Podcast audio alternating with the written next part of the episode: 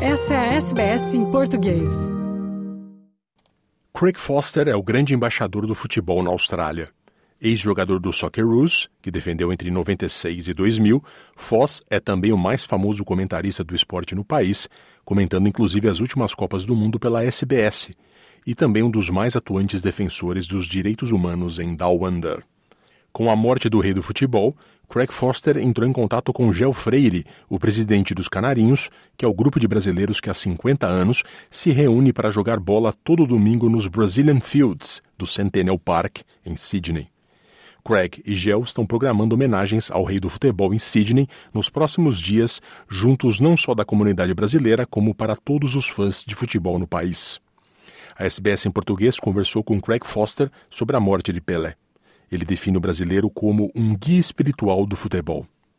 The passing of Pelé is very sad for global football. He represents a now bygone era after many other of the greatest legends of the world game. Uh, Johan Cruyff in 2016 and Diego Maradona a couple of years ago. Pele was the last and the greatest icon of the 20th century one of the best known humans in history. Uh, he has been an exemplary ambassador for both the game of football and for Brazil as a country itself. Uh, seen as kind of the spiritual guide of global football, he always was uh, friends with uh, other players, friends with other countries.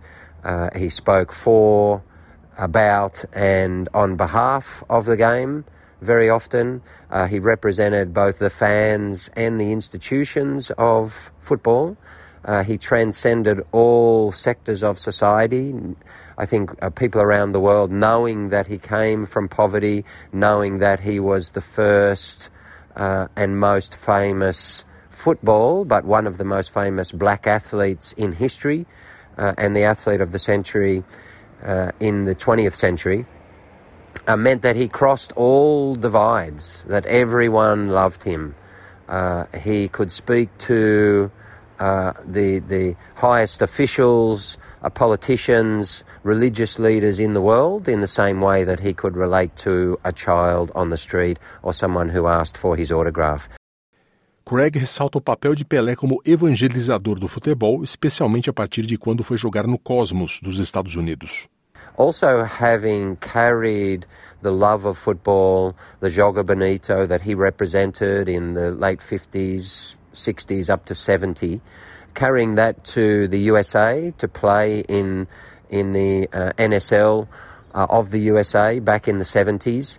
You know, he was traveling to North America uh, as an evangelist of the biggest game in the world, and he started the process that we're now seeing in America. We see, saw USA, a very young team, perform very well uh, in the recent World Cup in Qatar, and with uh, USA, Canada, and Mexico hosting the next World Cup, we expect USA to do very, very well. So their growth in football, which is now becoming uh, very pronounced, was started by that generation, which included Cruyff, uh, which included Beckenbauer, and really was started and given uh, the imprimatur, uh, the exclamation mark, and the credibility by Pele going from Santos across to play for the New York Cosmos back in the 70s. It was an incredible move and meant that he genuinely became a, a man uh, of, the, of the world you know, of both the global south and the global north. He crossed all of those barriers religion, culture, nationality, age, gender. It didn't matter. Everyone loves Pelé. Para Foss, Pelé é a representação do que muitos australianos imaginam quando pensam em Brasil.